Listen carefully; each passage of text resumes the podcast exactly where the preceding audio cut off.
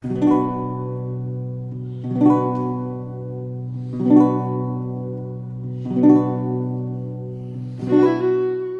Moon and Sixpence, Volume 25, Chapter 5. Oh, Dirk, I've never since we met asked you to do anything for me. You know there's nothing in the world that I wouldn't do for you.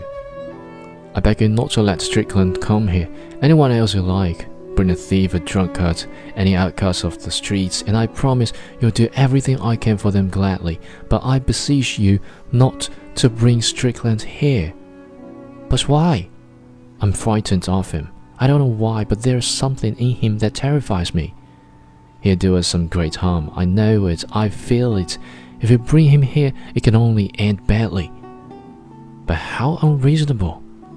No, no, I know I'm right. Something terrible will happen to us. Because we do a good action? She was panting now, and in her face was a terror which was inexplicable.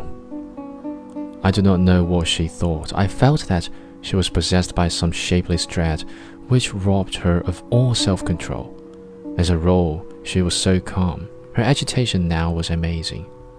Stroeve looked at her for a while with puzzled consternation. Thank you.